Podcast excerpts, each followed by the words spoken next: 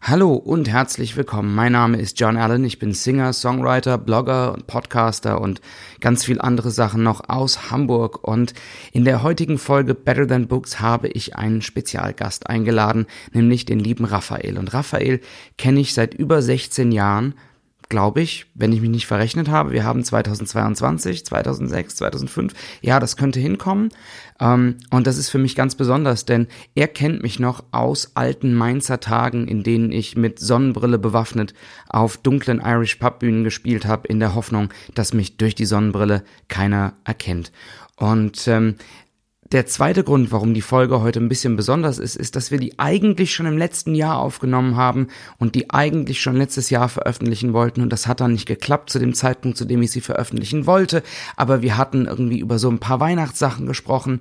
Und deswegen habe ich gedacht, passt das irgendwie auch nicht, wenn wir sie nach Weihnachten veröffentlichen? Und und und und und und und. Lange Rede, kurzer Sinn. Ähm, die Folge lag quasi ein Jahr auf Halde, The Ghost of Podcast Past sozusagen und ähm, der liebe Raphael musste auch über ein Jahr warten und glaube ich hat irgendwann zwischendurch schon gezweifelt, ob die Folge überhaupt noch jemals erscheint. Raphael, ich kann dir sagen, die Folge ist soeben erschienen. Ähm, über welchen Song wir reden und alles weitere erfahrt ihr früh genug. Viel Spaß bei der Podcast-Folge und Mats ab.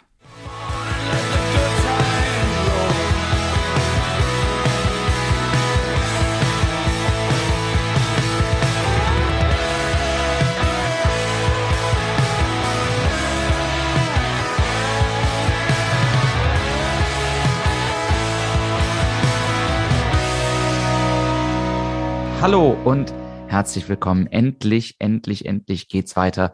Ähm, nach ganz vielen Wochen gibt es eine neue Ausgabe von Better Than Books, die Songs meines Lebens. Es gab einfach so viel zu tun und ich bin in anderen Podcast-Projekten involviert. Ich habe ein neues Album fertiggestellt und, und, und, aber Schluss mit den Ausreden. In der letzten Folge, Folge 17, die im Juli erschienen ist, habe ich über den Song Great Expectations von The Gaslight Anthem gesprochen. Und eigentlich ist der Song eine ziemlich gute Überleitung zur Folge von heute, denn heute habe ich wieder einen Gast. Heute mache ich den Podcast nicht alleine. Und mein Erstkontakt mit dem Song Great Expectations, mein Erstkontakt mit The Gaslight Anthem fällt in eine Zeit, in der mein heutiger Gast und ich sehr viel Zeit miteinander verbracht haben und die Bühnen und die Kneipen meiner damaligen Wahlheimat Mainz unsicher gemacht haben. Ähm, er lebt in Mainz und wir kennen uns seitdem haben aber in den letzten Jahren vergleichsweise wenig Kontakt gehabt und das ändert sich gerade, was total schön ist. Und deswegen herzlich willkommen, mein lieber, lieber Raphael. Und bevor ich dich jetzt frage, wie es dir geht, kann ich auch nochmal ganz öffentlich sagen, ähm, wie traurig ich das finde, dass es wirklich einen Podcast benötigt, dass wir jetzt wieder irgendwie anfangen, miteinander zu quatschen. Wie lange ist es her, dass wir uns gesehen haben? Fünf Jahre, sechs Jahre, irgendwie sowas müsste das Gefühl sein. Ja, erstmal schön, äh, schön hier zu sein. Äh, Freue mich sehr, dass es, äh, obgleich jetzt äh, virtuell und auf Distanz aber endlich wieder mal funktioniert, dass wir miteinander sprechen können. Und in der Tat, ähm, ich bin mir nicht ganz sicher, ich würde sagen, fünf, sechs Jahre sind das Minimum. Und es war in Hamburg. Das, äh, das vermag ich noch zu erinnern. Aber ja, viel zu viel Zeit äh, in der Zwischenzeit und äh, vor allem, wie du schon gesagt hast, vor dem Hintergrund ähm, der, der gemeinsamen äh, Vergangenheit und der gemeinsamen Historie auf diesen besagten Bühnen äh, in dieser schönen Stadt. Ich habe ähm, ähm, habe bei Facebook gibt's ja immer so Erinnerungen, ähm, so heute vor zehn Jahren und sowas. Und da poppte tatsächlich vor ein paar Wochen ein Video auf, ähm, das dich zeigt und mich zeigt und noch ganz viele andere, von denen ich zugeben muss, dass ich einige ähm, einige Namen schon gar nicht mehr so richtig zusammenbekomme, weil das so lange her ist. Und wir stehen, sitzen, liegen, wippen auf einer, einer Bühne in Mainz im Chili Pepper, das es, glaube ich, inzwischen gar nicht mehr gibt. Und ähm, es gibt Gitarren und es gibt Cajons und es gibt Bässe und Ukulelen und alles, was irgendwie sonst noch sowas wie Seiten hat. Und wir spielen, singen ähm, und bewegen uns to the line, sleeps tonight. Und es war wirklich grauselig, gruselig, peinlich, das zu sehen. Aber man sieht uns auf dem Video allen an, dass wir, wenn auch nicht mehr ganz nüchtern, eine großartige Zeit haben. ich möchte ergänzen, es war auch gruselig zu hören. Ach, was? Nur weil wir alle in der eigenen Tonart gesungen haben, ist das doch, ist es fast kanonesk. so kann man es auch formulieren, ja. Aber ähm, es ist tatsächlich ganz spannend, weil ähm, Raphael und ich, wir ich erzähle das jetzt einfach mal. Ähm, wir haben tatsächlich auch viel Musik zusammen gemacht und es gab so eine Clique in Mainz, ähm, die sich immer in ein, zwei Kneipen traf, unter anderem in einem Irish Pub. Und ähm, da haben wir uns kennengelernt und ich erinnere noch, dass es äh, ein paar Jungs gab, die eine Beatles Coverband hatten, ähm, von der es für kurze Zeit mal so aussah, als würden die irgendwie den Sprung auf die ganz großen Bühnen schaffen, so mit Major Deal und allem Pipapo. Und mhm. die haben Beatles Nein, die haben Pop-Songs im Beatles-Stil gecovert, so wie Sascha und Dick Brave, so die Geschichte. Und ähm, ich erinnere, dass an dem Abend, als ich, ich glaube, er war John, oder? Andrew war John, war das richtig? Yep. Ist das richtig? Andrew allein war John. Aufgrund, allein aufgrund der Brille schon. Ja, und ich erinnere, dass ich da sitze in diesem Pub ähm, an dem Abend, an dem ich die kennenlerne und ähm, habe ein aus 100% Polyester bestehendes Polkadot-Hemd an, in dem ich geschwitzt habe wie ein Schwein und habe aber eine Sonnenbrille auf, weil ich unbedingt Bob Dylan sein wollte zu der Zeit und Andrew war sehr betrunken. Ähm, und er geht auf mich zu und sagt, You look like Bob Dylan. Und ich habe gesagt, You look like John Lennon. Und er sagt, Because I am. Und dann ähm, waren wir per Du und es begab sich eine, ja. Und es begab sich zu der Zeit. Wie passend, so kurz vor Weihnachten, oder? Ähm, auf jeden Fall hat sich das so ein bisschen angefühlt zu der Zeit, ähm, als würde uns die Welt gehören, so, so ein bisschen Rock'n'Roll, Royalty irgendwie in Mainz. Das war, das war eine gute Zeit. Auf jeden Fall, war eine schöne Zeit. Ähm, Raphael, es ist bei meinen Gästen hier immer so, dass sich meine Gäste einen Song aussuchen dürfen, über den wir reden, weil ich das ganz spannend finde, eben nicht nur über Songs zu quatschen, die mir was bedeuten, sondern auch immer gerne höre, welche Songs oder zu welchen Songs meine Gäste so Verbindungen haben und eine besondere Beziehung.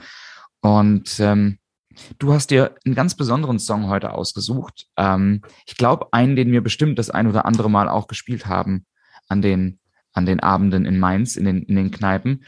Ich, einfach weil ich es mir nicht vorstellen kann, dass wir es nicht getan haben, weil der Song zum Standardrepertoire von jedem gehört, der auf diesen Bühnen, in diesen Pubs unterwegs ist. Ähm, Redemption Song von Bob Marley und ganz wichtig, Redemption Song und nicht The Redemption Song, sondern genau. einfach nur Redemption Song. Ähm, ich würde vorschlagen, wir machen das so, bevor wir darüber reden, warum du dir den Song ausgesucht hast und was du damit verbindest. Lass uns doch erstmal ein bisschen über den Song reden. Ja, ja. Ähm,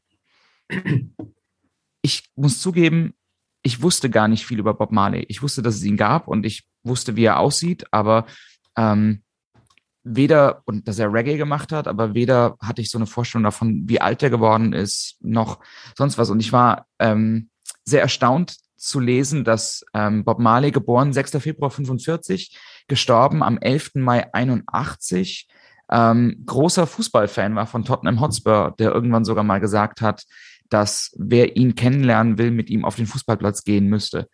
Ähm, in seiner relativ kurzen Karriere zwölf bzw. 13 Studioalben veröffentlicht, was ja auch relativ beeindruckend ist.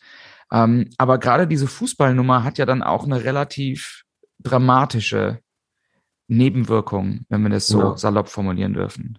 So ist es. Ähm, ja, also vielleicht das, das vorweg. Ähm, es ist das Spannende an diesem Song finde ich in erster Linie, dass er so untypisch für Bob Marley ist. Es ist eben nicht der typische oder der zu erwartende Reggae-Song. Ja. Ähm, da kommen wir gleich auch noch drauf, wenn wir ein bisschen tiefer in den Text ein, einsteigen. Ähm, du hast gerade schon die, die Fußballleidenschaft ähm, angesprochen und da gibt es so eine kleine Geschichte dazu, die, glaube ich, ähm, auch so ein bisschen den Rahmen bildet für die Entstehung auch dieses Songs. Vielleicht, dass wir da ganz kurz drauf gucken. Ja, ähm, es ist der, äh, der letzte Song auf dem Album Uprising, 1980 veröffentlicht, wenn ich mich nicht ganz irre. Ähm, geschrieben ist er ein Jahr davor, 1979. Das ist so. auch, wenn ich kurz reinspringen darf, das ist das letzte Studioalbum, glaube ich, was Zeit seines Lebens veröffentlicht worden ist, oder ist es? Genau, das ist das letzte, das ist das letzte noch, genau, das letzte zu, zu Lebzeiten. Ja. Ähm, und äh, so die Legende sozusagen geht so, dass er den Song 1979 im Laufe des Jahres 79 geschrieben hat. Ähm, und hier ist es tatsächlich so, dass ähm, er ist nicht besonders alt geworden. Du hast das Geburtsdatum mir eben benannt. Mhm. Zu dieser Zeit war er schon schwer krebskrank. Die, ähm, die Diagnose, die Krebsdiagnose hat er äh, kurz davor, nicht allzu lange davor bekommen. Ähm, und äh, ja, auch insoweit halt tragisch, als dass äh, da der Fußball eine Rolle spielt. 1977 bereits hat, äh, hat sich Bob Marley bei einer Verletzung, äh, bei einem Fußballspiel eine Verletzung zugezogen äh, am C.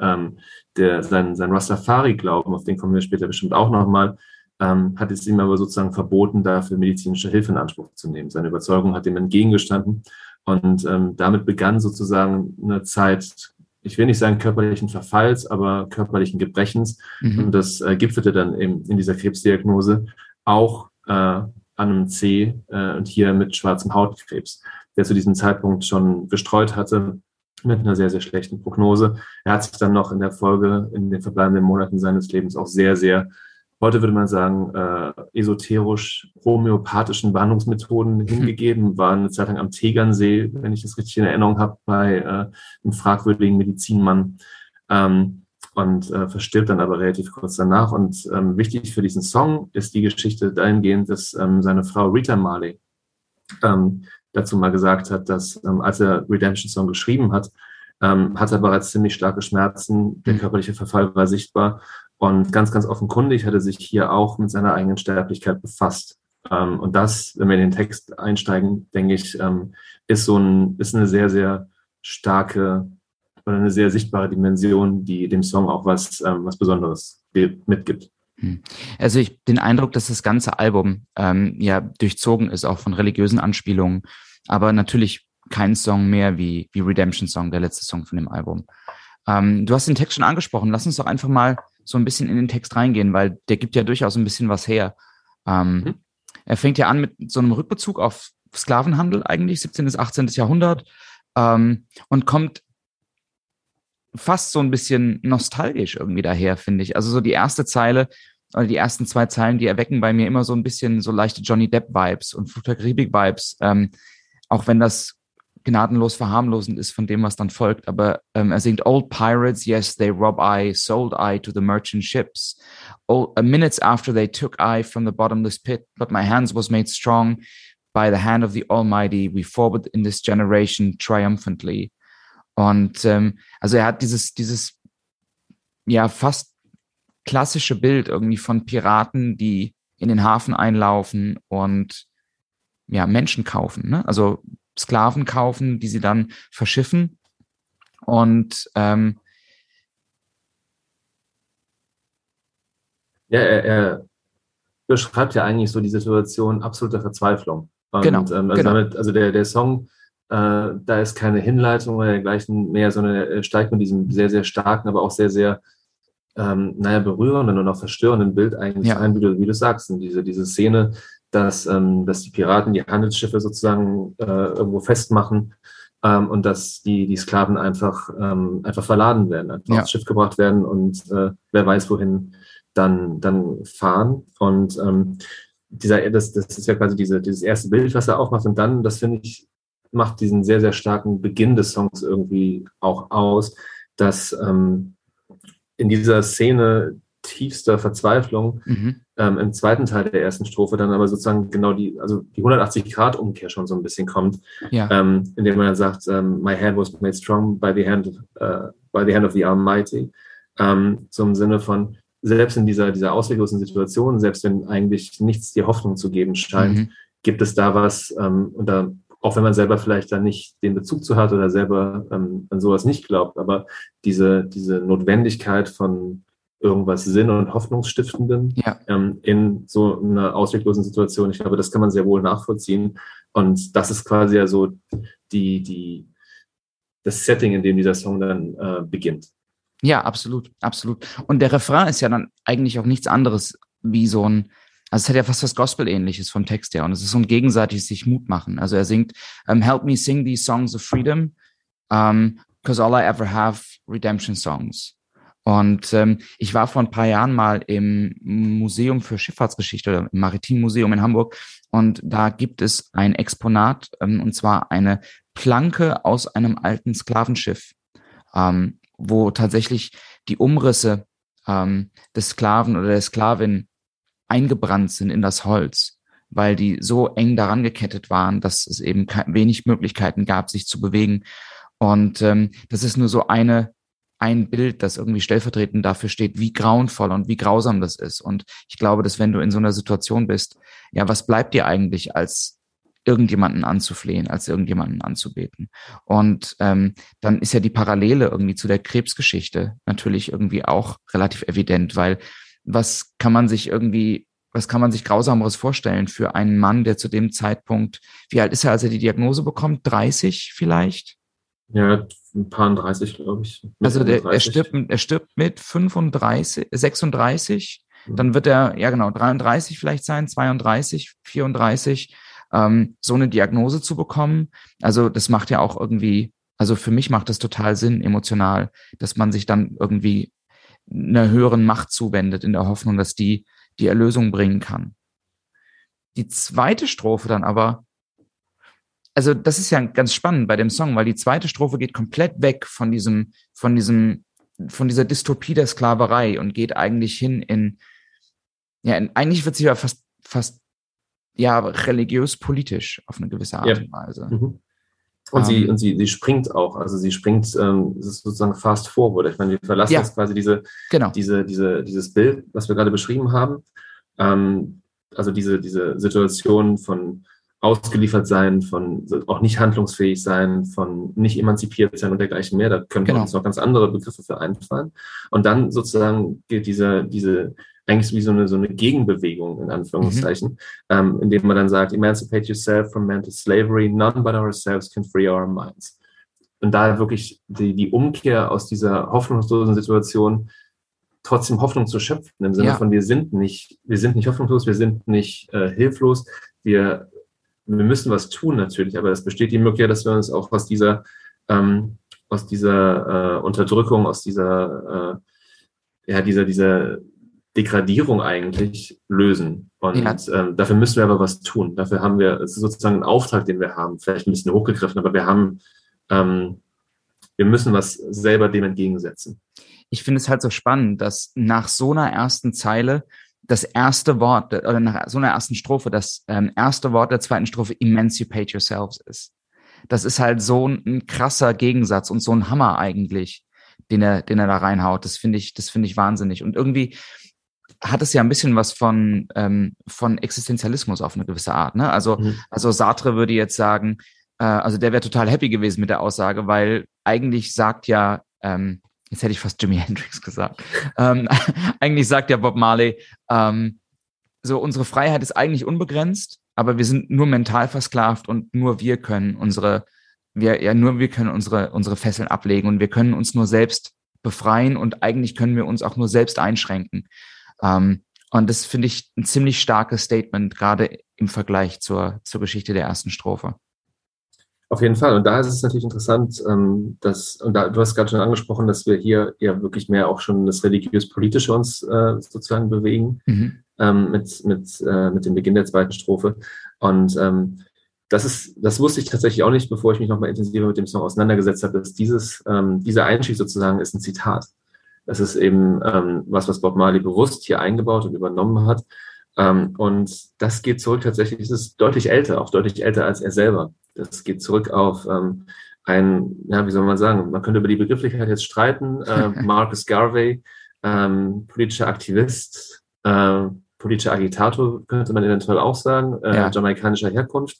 Ähm, und der hat es bereits 1937 gesagt. Der hat 1937 quasi diese Worte schon, schon vorgedacht, vorgelebt, mhm. Vorgelesen könnte man natürlich auch sagen, ähm, bei einer Veranstaltung in, äh, in Nova Scotia in Kanada, wo er letztlich gesagt hat, ähm, was natürlich notwendig ist, ist, dass es die, die Rahmenbedingungen gibt, sozusagen unsere Körper zu befreien. Das mhm. heißt, durch Gesetze, durch Abschaffung von Sklaverei, durch Abschaffung von Gewaltherrschaft oder ähnliches.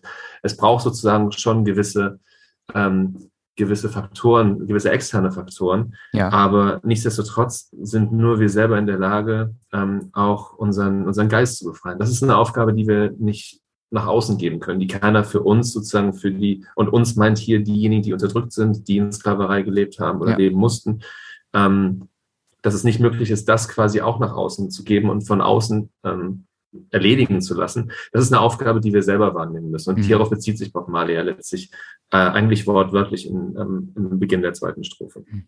Also Markus Garvey ist ja, glaube ich, ein Vertreter, jetzt musst du mich ähm, korrigieren, wenn ich das falsch sage, aber ein Vertreter von Afrozentrismus?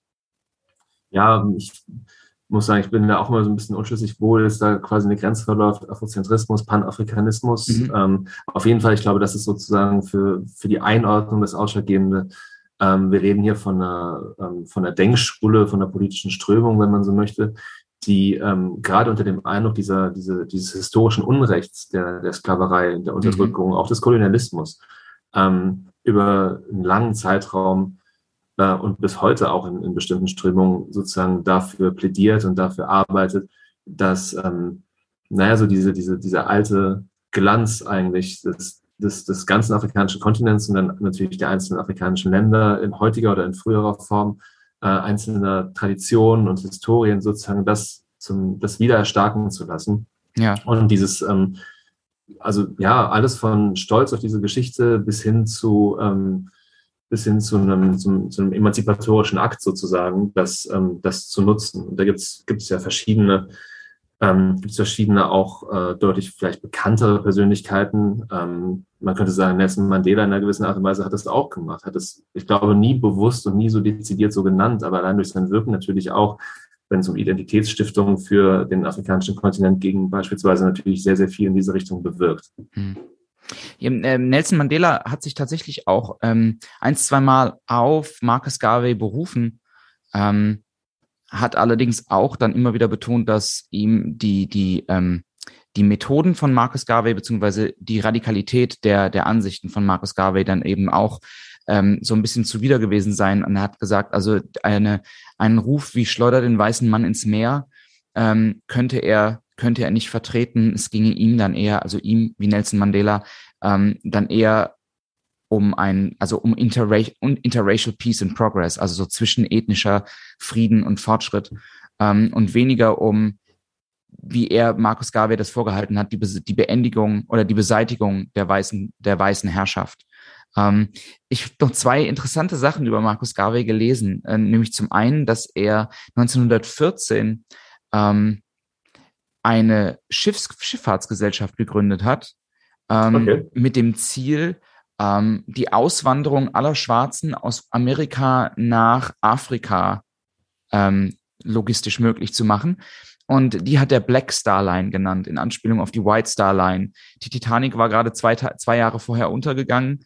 Ähm, das fand ich ganz spannend. Das wusste ich nicht. Das ist okay. Das ist echt eine interessante Geschichte. Ähm, und er hat in den 20er Jahren wird ihm äh, eine Prophezeiung zugeschrieben, die er angeblich gemacht habe, und zwar äh, die Krönung eines schwarzen Königs in Afrika, der die Befreiung der Schwarzen bringen würde.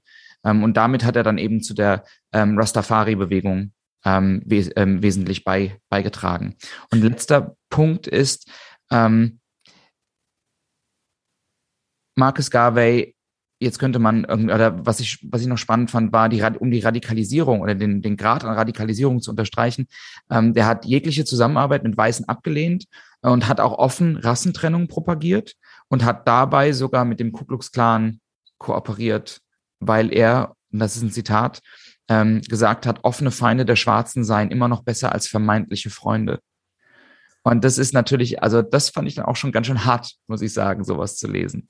Ja, das ähm, ist natürlich auch eine Frage von, äh, ja, es ist, ist ja leider aktuell wie, wie eh und je, ne? eine Frage, ob, äh, und ich muss gerade an das äh, Mandela-Zitat denken, was du, was du äh, gerade eben ja auch benannt hast, ja. ähm, ob diese Art von Polarisierung, diese Art von, von Freund-Feind-Schemata, ob das etwas ist, ähm, was tatsächlich helfen kann, wenn es einem darum geht, oder zumindest gehen sollte, Verhältnisse zu verändern.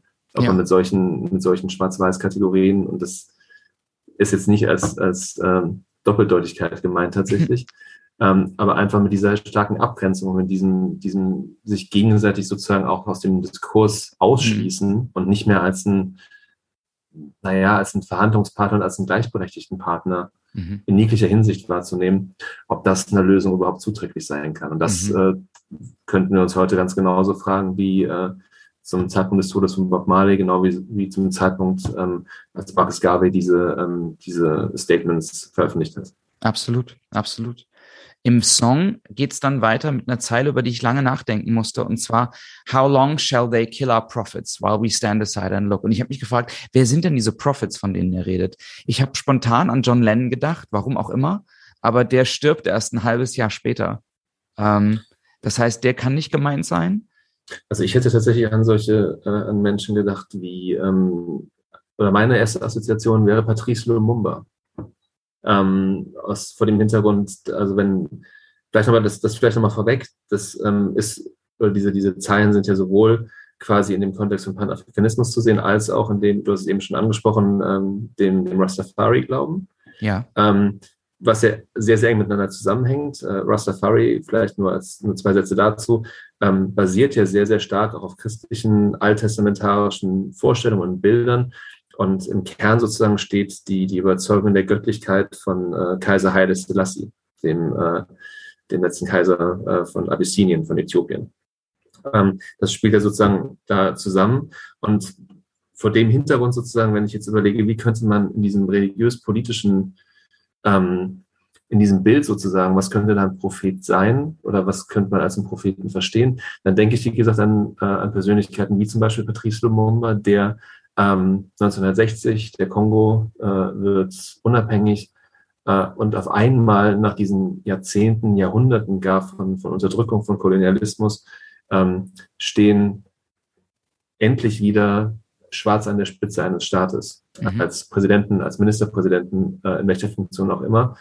Und das sozusagen ist ja durchaus ein sehr sichtbarer und ein sehr greifbarer Akt von Emanzipation, also dieser, dieser alten Fesseln, die, die beschrieben werden. Und, und gleichzeitig, was passiert kurz danach? Ähm, Patrice Lumumba, wenn mich meine Erinnerung nicht ganz täuscht, wird 1960 zum Ministerpräsidenten, 1961 ist er tot. Ähm, und bis heute unter sehr ungeklärten Umständen. Okay. Und ähm, mit äh, allen möglichen äh, Vermutungen der Involvierung von CIA bis hin zu ähm, dem alten äh, Kolonialherr Belgien. Also da gibt es ganz, ganz äh, unterschiedliche Ansätze, wie das äh, vonstatten gegangen sein mag. Ähm, aber sozusagen die Idee dahinter, das sind jetzt sozusagen unsere Vertreter. Das sind, ähm, mhm. das sind jetzt schwarze Politiker sozusagen, die die Verantwortung für diese Länder endlich wieder übernehmen können, äh, nachdem das lange Zeit nicht möglich war, nachdem lange Zeit Unterdrückung stattgefunden hat und ähm, die natürlich auch naja, Galionsfiguren sein können, Integrationsfiguren sein können. Und die sind sozusagen gerade im Amt und ähm, werden ermordet unter mhm. fragwürdigen Umständen. Und das ist, da ist der Kongo kein Einzelfall. Das gab es auch in anderen, äh, anderen Ländern, gerade in Subsahara-Afrika und auch in den Jahren und Jahrzehnten ähm, nach 1960. Und ähm, so habe ich das immer verstanden, dass das passiert und wir können doch jetzt, wir sozusagen als ähm, als äh, schwarze Community sozusagen, wir können uns nicht daneben stehen und das einfach hinnehmen oder das akzeptieren oder einfach denken, hm, das ist jetzt einfach, wie, wie es auch im Text dann steht. Uh, some say it's just a part of it. Um, ähm, nachdem das, als, als ob das was zum Hinnehmen wäre. Ja. Um, ähm, und dann, und das ist dann sozusagen, damit schließt er die zweite Strophe dann noch ab, uh, wo Marley dann schreibt, we've got to fulfill the book. Hier finde ich, ist für mich dann wieder so ein kleiner Bruch. Da geht es sozusagen wieder weg von den realpolitischen mehr ins, ähm, ich sag mal, ins, ins religiöse, spirituelle. Ja. Und da ist dann für mich hier der Moment, wo diese, also wo, wo, der, wo Rastafari und diese, ähm, diese alttestamentarischen Bezüge und diese Bilder sozusagen wieder mehr, mehr ähm, in den Vordergrund treten. In, in der Gesamtschau sozusagen, ähm, wir müssen einfach gucken, was um uns herum passiert. Wir haben jetzt diese Möglichkeit, ähm, der Emanzipation von diesen, diesen Fesseln, die lange Zeit da waren. Auf der einen Seite müssen wir sie selber nutzen, also das, was uh, we get to free uh, our minds. Mhm. Und auf der anderen Seite müssen wir aber, wir dürfen nicht nur passiv daneben stehen, wenn, wenn es Rückschläge gibt. Wir dürfen nicht nur passiv daneben stehen, wenn es ähm, nicht funktioniert, sondern hier müssen wir auch handeln. Und dann geht es sozusagen auf den Song bezogen wieder in den Chorus, uh, won't you help to sing? Jetzt können wir natürlich sagen, ja, wann hat Singen alleine eine Revolution geführt? Aber die Botschaft finde ich ist trotzdem klar. Es ist, es ist dieses Vereinende, ja. äh, was die Musik natürlich haben kann, was mobilisieren kann, was ähm, auch eine, eine Macht dadurch sein kann. Und ähm, so habe ich diesen Song insgesamt immer verstanden, als einen Aufruf eigentlich, ähm, sich zusammenzuschließen ähm, und, und, und zu handeln, wenn mhm. es notwendig ist.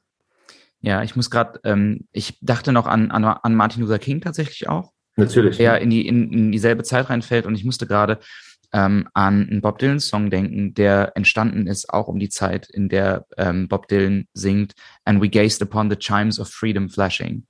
Also so diese, diese kurze, dieser kurze Moment, in dem man irgendwie so weltgeschichtlich denkt, hier bewegt sich gerade wirklich was und hier findet gerade wirklich irgendwie Progress statt, mhm. ähm, der dann aber an allen Ecken und Enden zu Attentaten führt und an allen Ecken und Enden dazu führt, dass sich mh, ja Weiße in erster Linie eben auflehnen auf brutalstmögliche Art und Weise und mhm. versuchen, das niederzuschlagen. Ich, also textlich passiert ja nicht mehr viel in dem Song danach, ne? Also nee. der Refrain wird noch zwei, dreimal wiederholt und das war's. Ähm, aber ich finde es schön, weil es ist so diese Idee, dass ein Song nicht nur ein Song ist, sondern eben auch irgendwie Erlösung. Und das ist ja auch ein Bild, ähm, das sich irgendwie durchzieht durch, durch Musik. Also ich denke an Amazing Grace zum Beispiel, das ja der Absolut, Klassiker ja. ist für Erlösungsmusik eigentlich. Ja, und was natürlich damit reinspielt, ist, dass ja einfach, also das Redemption Song sehr, sehr leicht zugänglich ist. Also wir reden hier musikalisch ja wirklich von einer relativ einfachen Komposition. Das ist jetzt nicht es hat einen Grund, warum wir das äh, zu früheren Zeiten auch in fortgeschrittenem ja, äh, Grad der Betrunkenheit noch irgendwie spielen konnten. Das ist für jeden, äh, jeden jungen Kerl, der mal eine Gitarre in der Hand hat, äh, ist dieses Intro einfach schon, äh, es gehört zum Standardrepertoire, dieser Riff am, am Anfang. Und der Song wird natürlich, was heißt natürlich, aus meiner Sicht wird er getragen vom Text und weniger von der Musik. Ähm, was Absolut. überhaupt nicht schlimm ist, Absolut. weil es ist einfach nur, es ist einfach sozusagen nur der Rahmen für diesen sehr, sehr eigentlich sehr minimalistischen, auch sehr, sehr kurzen, aber einfach unfassbar strahlkräftigen Text. Mhm. Und ähm, das ist aber, wie gesagt, auch, ähm, das habe ich, glaube ich, ganz am, zu Beginn vorhin gesagt, ähm, was ihn auch in einer gewissen Art und Weise zu einem untypischen Bob Marley-Song macht. Es ist kein Standard-Reggae-Song. Es ist einfach nur ähm, er selber mit der Akustikgitarre. Ja. Ähm, und es ist, es ist viel mehr Folk aus meiner Sicht. Das ist halt, das, das hätte, ich weiß nicht, ob Bob Dylan, da bist du der Experte von uns beiden, ob Bob Dylan das hätte schreiben können, aber es erinnert mich tatsächlich mehr an, an, an, an Dylan ähm, als an den klassischen Bob Marley sozusagen. Und ähm, ich glaube, das ist ein Grund mit, warum dieser Song einfach auch so eine, so eine hohe Strahlkraft bekommen hat und so eine Bedeutung letztlich bekommen hat. Und ähm, ich habe es mal nachgeguckt. Ähm, das Rolling Stone Magazine hat ihn, äh, wenn ich meine Handschrift richtig entziffern kann, auf Platz 66, äh, auf Platz 66 der 500 Greatest Songs of All Times ähm, gewählt im ja. Jahre 2004. Und mit Sicherheit nicht, weil, weil er so hochgradig musikalisch ist, sondern weil er einfach eine unfassbare Kraft hat durch diese, diese, ähm, dieses Fokussieren auf das, auf das Eigentliche und eine sehr, sehr minimalistische, ähm, ja, eine minimalistische Musikalität. Ja, also es ist ja, es ist ja immer so diese Frage, ne? Ist, also das ist ja ein fast schon ein böses Wort, das ist ja fast ein Schimpfwort, aber es ist ein Ohrwurm. Ähm, Stimmt. Und das hat natürlich auch, also durch diese Einfachheit der Musik hat es natürlich auch in gewisser Weise was Repetitives und was, was Hypnotisches fast schon. Und natürlich pusht das den Text unmittelbar in den Vordergrund. Ähm, und was ich halt spannend finde, ist, dass ähm, ist die Art, wie er das singt. Also ähm, das ist so unkonventionell und das unterstreicht für mich, dass es ihm überhaupt nicht um Ästhetik geht. So, es geht ihm überhaupt nicht darum, mhm. irgendwie einen schönen Popsong zu machen oder einen schönen Song zu machen. Es geht ihm überhaupt nicht darum, ähm, um den Versuch irgendwie mit Ästhetik irgendwas zu kitten und irgendwelche Risse nicht zu zeigen, sondern das ist wirklich roh und das ist wirklich, ähm, ja, also ich glaube, der frühe Bob Dylan hätte den genau so geschrieben und wahrscheinlich genau so gesungen. Mhm. Also er gibt sich ja nicht mal Mühe, dass irgendwie sein Timing vom Singen in den Rhythmus passt oder auf die, auf die Betonung der Wörter passt. Also wie er zum Beispiel triumphantly betont mhm. am Ende der ersten Strophe. Ähm, das ist so abwägig eigentlich und so falsch auf eine grammatikalische Art und Weise. Ähm, das zeigt halt, dass das wirklich mit tiefster Emotion hingerotzt ist, ohne mhm. Rücksicht zu nehmen auf irgendwelche Konventionen oder sonst was. Es ist eigentlich nur sozusagen die, die, diese sehr minimalistische Musikalität ist letztlich halt das Vehikel. Ja, ähm, genau, um, genau, um, genau. Um diese, diese, um die, diese Kernbotschaften, und ich würde tatsächlich sagen, es ist nicht nur, nicht nur eine, sondern schon mehrere, ähm, um die halt zu transportieren tatsächlich. Und ja. äh, wie gesagt, dadurch ähm, die, die Musik wirklich weit im Hintergrund, der Text im Vordergrund und einfach diese Strahlkraft. Und was du gerade gesagt hast, finde ich, unterstreicht das auch nochmal, dieses, ähm, dieses Repetitive, gerade im Chorus, dann sind wir wieder bei, ähm, bei diesem, naja, bei diesen gospelhaften Choralen eigentlich irgendwo schon so ein bisschen, dass durch, durch ständige Wiederholung auch natürlich so, genau. eine, so eine Aneignung stattfindet dessen, ähm, was da genau gesungen wird. Jetzt ist es so, es gibt also Bob Marley hat wohl relativ lange rumexperimentiert bei, dem Aufnahmen, bei den Aufnahmen zum Song. Es gibt tatsächlich ähm, Bandversion von ihm auch ähm, mit den Wailers zusammen, die mir dann aber, um ehrlich zu sein, dann wieder zu poppig ist fast schon. Die ist dann wieder zu, ich will nicht sagen radiotauglich, weil der Song läuft ja auch so im Radio, aber ähm, die ist mir zu, ja, mainstreamig, ist auch ein blödes Wort bei der Musik, aber zu greifbar und zu eingängig fast schon wieder. Ja, das ist also sowohl die, die, die Bandversion als auch, ähm, ich, ich bin mir gar nicht sicher, ich würde aus dem Bauch heraus sagen, dass Redemption Song eine, einer der Songs ist, die wahrscheinlich mit am häufigsten gecovert worden sind über die, äh, über die Jahre hinweg. Äh, sowohl sehr, sehr gut als auch so mittel. Ähm, und, Stimmt ähm, allerdings. Auch in sehr, sehr interessanten Konstellationen. Also was, was, was mir immer so vor Augen schwebt, ist ähm, eine äh, Version, wo ähm, Eddie Vedder zusammen mit ähm, Beyoncé den Song live spielen und auch Eddie Vedder nur mit Gitarre und dann mhm. quasi den, den Gesang ähm, geteilt. Ähm, eine andere Version, die einfach sehr interessant ist, finde ich, ähm, aus verschiedenen Gründen, ist ähm, vom MTV Unplugged mit Gentleman. Ich glaube, fünf Jahre her, vier, fünf Jahre her, okay. ähm, wo Gentleman, also der, der bekannteste, würde ich immer noch behaupten, deutsche Reggae-Musiker ähm, dieser Tage, ähm, zusammen mit Campino von den Toten Hosen und äh, Kimale Marley. Ich bin mir nicht sicher, ob es ein Sohn von Bob Marley ist, aber ich glaube es fast, aber zumindest mit ähm, einem, einem stimmmäßig sehr typischen Repräsentanten der Marley-Familie. Ähm, okay. diesen Song äh, zu dritt, dass sie diesen Song zu dritt covern. Und das ist einfach super, super interessant, auch von der, auch von der Musikalität. Dann, also da deutlich komplexer als, ähm, als im Original, aber sehr gelungen. Und äh, wie gesagt, die Liste mit Coverversionen ist, ist sehr, sehr, sehr lang. Und mhm. äh, wie schon gesagt, mit sehr äh, interessanten und sehr überraschenden Ausreißern nach oben.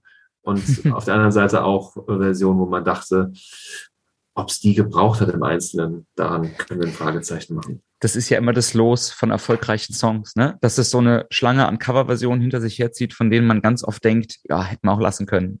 Mhm. Irgendwie. Aber eine Coverversion, die ich fantastisch finde, ist tatsächlich die von Johnny Cash mit, ja. Joe, mit Joe Strummer zusammen. Ja. Weil Johnny Cash das im Spätwerk irgendwie schafft, für mich zumindest, jeden Song nochmal auf ein anderes Niveau zu heben. Ob das seine minimalistische Version von Bridge over Troubled Water ist oder das oft zitierte Hurt ähm, von Nine Inch Nails. Also ganz, ganz oft, einfach weil Johnny Cash auch am Zerbrechen ist, als er ja. das schon aufnimmt. Ja, diese, um, ich, ähm, ich wollte gerade sagen, diese Aura so der, der, des letzten Lebensabschnitts, die er ja, genau, Das, genau, äh, genau. Und ich glaube, dass, ich meine, natürlich, da, da kommt man immer schnell ins Philosophieren, aber ich glaube, oder auch in der Rückschau natürlich umso mehr, aber ich glaube, da ist was dran, dass ähm, in, wenn man sozusagen merkt, man geht vielleicht dem Ende zu oder man ist dann mit einer schweren Krankheit äh, konfrontiert, ähm, wie eben gesagt, man muss sich quasi mit, mit Vergänglichkeit auseinandersetzen, in welcher Art und Weise auch immer. Mhm. Ähm, das, wird, das ist nicht immer so, glaube ich, aber in vielen Fällen, auch in vielen Aufnahmen, dann ist es, denke ich, durchaus nicht übertrieben, wenn man sagt, man hört das raus und da ist eine gewisse, so eine gewisse Aura, die, die so einen Song umgibt und die ihn auch trägt. Ja, auf jeden Fall. Und ich meine, Johnny Cash, das kommt ja dann vielleicht dazu, war eben auch ein hochreligiöser Mensch. Also der hat ja auch ja. ganz viele ähm, wirklich, ja, ich will nicht sagen christliche, christliche Alben gemacht, aber ähm, doch wirklich religiöse Musik geschrieben Absolut, und, ja. und aufgenommen. Und ähm, das, glaube ich, gibt dem in Verbindung mit dem, was du gerade gesagt hast, auch nochmal so eine, eine Aura und verleiht dem nochmal so eine, so eine Facette, die wirklich spannend ist. Ähm, jetzt haben wir so viel über den Song geredet an sich, Raphael. Ähm, die Frage, die offen steht, ist, warum hast du dir den ausgesucht? Na, ich könnte es mir jetzt einfach machen und sagen, dass äh, andere Songs, die ich äh, genauso gerne besprochen hätte, dass äh, aufgrund dessen, dass unsere Musikinteressen doch relativ äh, nah beieinander liegen in bestimmten Hinsichten, dass davon schon einige Songs äh, vergriffen waren. Das wäre die kurze Antwort. Ähm, die, nein, die, die eigentliche und die äh, auch deutlich interessantere Antwort ist, glaube ich, die, dass ähm, ich mit diesem Song tatsächlich ähm, ja, verschiedene persönliche äh, Lebensereignisse verbinde, die relativ kondensiert sich in, innerhalb weniger Wochen äh, im Jahre 2009, im Herbst 2009 bündeln lassen. Ähm, einfach aus dem Grund, dass ähm, zu der Zeit ähm, ich mit einem guten Freund äh, heute wie auch damals äh, äh, nach Ghana geflogen bin, um seine Schwester zu besuchen, die dort ähm, für ein halbes Jahr ähm, war und dort gearbeitet hat und wir äh, sie in den letzten Wochen besuchen wollten ähm, und das Land kennenlernen wollten. Und ähm, wir befinden uns zeitlich im, ähm, wie gesagt, im, äh, im Spätsommer, Herbst 2009, ähm, kurz nachdem ein äh, gewisser äh, sportlich vitaler junger äh, amerikanischer Präsident namens Barack Obama relativ frisch im Amt äh, seinen ersten Staatsbesuch nach Ghana absolviert hat. Und wir haben ja nun vorhin schon viel darüber gesprochen, ähm, über Panafrikanismus, über ähm, sozusagen dieses, diesen Emanzipationsprozess. Und ähm, es ist, glaube ich, man muss dazu sagen, dass vielleicht als einen generellen Disclaimer, hier sitzen zwei annähernd alte, definitiv weiße Männer, die darüber sprechen. Ähm, Entschuld, an, Entschuld, annähernd, äh, Entschuldigung. Entschuldigung.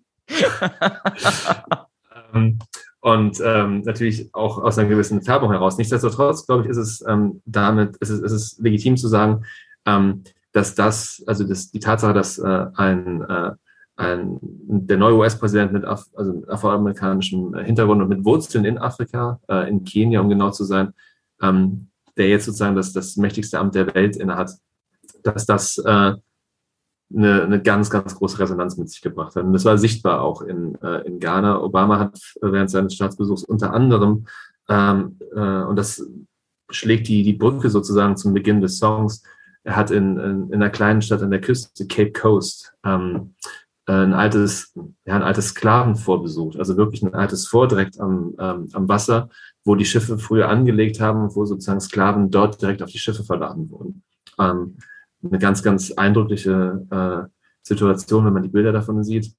Und man hat, wie gesagt, auch im Land überall gesehen, an ganz vielen Häuserwänden waren Porträts von Obama gemalt, ähm, amerikanische Flaggen waren noch zu sehen. Das hatte eine ganz, ganz große Resonanz. Ähm, und entsprechend war da gerade so ja, wie soll ich sagen, das war so ein, so ein, so ein gewisses Gefühl, was wir zumindest uns eingebildet haben, dort wahrzunehmen. Und das wurde verstärkt unter anderem damit, dass man ähm, relativ häufig, wenn ich will nicht sagen jeden Tag und permanent, ähm, überall dort, wo Musik lief, eigentlich mit Bob Marley konfrontiert wurde. Ähm, natürlich auch die, die bekannteren Reggae-lastigeren Songs, äh, No Woman, No Cry, äh, Buffalo Soldier, was auch immer, aber eben auch Redemption Song. Und äh, eine sehr, sehr prägnante Erinnerung, die ich daran habe, war tatsächlich, wir wollten zu einem zu unserer Unterkunft, die ein bisschen abgelegener war. Wir mussten das letzte Stück des Wegs äh, mit einem Taxi fahren. Und wenn ich jetzt sage Taxi, meine ich nicht ein normales, äh, standardmäßig funktionsfähiges äh, Fahrzeug, ähm, sondern eine ziemliche Rostlaube, in dem Sinne, dass ähm, wir auf der Rückbank sitzend quasi durch das Bodenblech äh, die Straße sehen konnten und irgendwie auch die, äh, die Abgase mehr in den Innenraum als an die Außenwelt abgegeben wurden. Ähm, wie klapprig die Kiste auch immer war, vorne aus Lautsprechern krächzte äh, Redemption-Song, während wir über irgendwelche Buckelpisten da gefahren sind. Und äh, auch, auch äh, der, der Taxi-Driver äh, auch da mitgesungen, mitgesungen, äh, mitgesummt, mitgesungen. Und ähm, man hat einfach gemerkt, dass das hat eine, da ist eine Dynamik irgendwie da. Und allein die Tatsache, dass eben dieser Barack Obama Präsident des mächtigsten Landes der Welt geworden ist und als erster Schwarzer äh, im Oval Office sitzt, hat selbst, obwohl da ja keine ganz direkte Linie zu sehen ist, aber das hatte, ähm, das hat ein Momentum irgendwie erzeugt für die Bevölkerung vor Ort. Und das war sehr, sehr spannend zu sehen. Ähm, und wie gesagt, die, die Erinnerung an diesen Song äh, ist sehr, sehr eng mit dieser Taxifahrt verbunden. Und generell äh, ist, äh, ist dieser, dieser Urlaub, diese Reise für mich persönlich und damit der Song indirekt natürlich auch sehr, sehr stark und sehr, sehr prägend damit verbunden, dass ich nicht nur ähm, einen meiner bis heute besten Freunde sozusagen neu in Ghana kennengelernt habe, ähm, als wir dort rumgereist sind, sondern auch äh, am letzten Tag sozusagen in der Schlange am Flughafen auf den Rückflug wartend ähm, meine heutige Frau, die ähm, in der Schlange hinter mir stand. Ähm, und äh, mit anderen Worten, sehr, sehr viele, sehr, sehr gute Gründe, ähm, diesen Song äh, in diesem Mikrokosmos äh, dieses Ghana-Besuchs äh, nur in besser Erinnerung zu halten. Das ist eine, das ist eine ziemlich gute Geschichte und das ist ein ziemlich, ja, es ist ein guter Grund, so einen Song auszuwählen. So viel mehr als ich fand die Platte schon immer gut. also das ähm, spannend. Warst du, warst du seitdem nochmal in Ghana? Nee, wir hatten das immer wieder mal, ähm, mal überlegt, ähm, aber tatsächlich nicht. Und ähm, ich fände es in der Tat aber sehr, sehr spannend, ähm, wie das, äh, also sowohl mit der Zeit jetzt dazwischen, ähm, wie sich das verändert hat, wie, äh, wie die Wahrnehmung auch heute wäre. Ähm, und jetzt, naja, also natürlich auch, würde man heute, äh, wenn man dann zum Beispiel ähm, Marley irgendwo im Radio hört, würde das irgendwie auch den, den, den gleichen Eindruck hinterlassen? Wäre das unterschiedlich? Also das wäre auf jeden Fall oder ist auf jeden Fall was, ähm, was noch immer auf, auf dem Zettel steht, mal wieder dorthin zu fahren und ähm, ja, einfach zu so diese, dieser, dieser Abgleich, in Anführungszeichen Abgleich nach, äh, nach doch einigen Jahren mittlerweile und äh, mal zu schauen, wie sich die Dinge verändert haben. Hm. Ja, Afrika, äh, der gesamte Kontinent steht definitiv auch auf meiner, auf meiner Wunschliste, was das Bereisen angeht, einfach ähm, weil ich gerne auch mal mehr auch so mich aus unseren Kulturkreisen rausbewegen will, einfach um wirklich mal eine andere Facette der Welt kennenzulernen. Ähm, also meine weiteste Reise war bislang, waren die USA und selbst da, sind wir ehrlich, bewegen wir uns nicht aus unserem Kulturkreis raus, außer man fährt durch Texas. Ähm, und, das, das ist ja das, und das ist das Spannende. Ne? Ich meine, äh, um an die, ähm, an die Ostküste zu fliegen, was brauchst du zumindest auf dem Hinweg? So irgendwas zwischen sieben und acht Stunden. Ja, genau. Ähm, und du schaffst es von Frankfurt in den Zeiten, wo es einen Direktflug nach äh, Accra gab, äh, in Ghana, in sechs Stunden, sechs Stunden dreißig. Ja, also es ist, genau. es ist, genau. es ist näher und es ist auf der, auf der, zur gleichen Zeit ist es halt viel, viel weiter weg, wie du gerade sagst, weil es mhm. einfach anders ist. Ja. ähm, und ich, ich will das nicht irgendwie, irgendwie ähm, romantisieren unnötigerweise, aber es ist tatsächlich so, dass du aus dem Flugzeug aussteigst, zumindest ging es mir damals so, und man direkt den Eindruck hat, man ist jetzt wirklich ganz woanders. Also anders als das, was man, ähm, was man meinte vorher zu kennen. Mhm. Und ähm, man ist sehr, sehr schnell auch nein, mit gewissen Herausforderungen konfrontiert. Beginnend mit, ähm, und da bin ich keine Ausnahme, ich glaube, es ist generell so ein Phänomen, gerade auch äh, für uns Mitteleuropäer, dass wir ähm, so Uhrzeiten und der Uhr generell relativ viel Raum geben in unserem äh, täglichen Tun. Ähm, wenn du halt da, also das hat mich am Anfang wahnsinnig gemacht. Ich konnte das am Anfang auch nicht einfach nur so, äh, so locker hinnehmen, wenn du halt äh, an der Bushaltestelle sitzt und äh, es dann nicht heißt, naja, der Bus fährt um zwölf, sondern der Bus fährt, wenn er fährt. Das heißt, wenn er voll ist. Und das kann halt um zwölf sein, das kann aber auch erst nachmittags um fünf sein, wenn, oder er fährt gar nicht. Ähm, und sich mit, also solchen komplett anderen Herangehensweisen an so, so, naja, schon zentrale Kategorien wie Zeit zum Beispiel äh, ja. auseinanderzusetzen. Ja.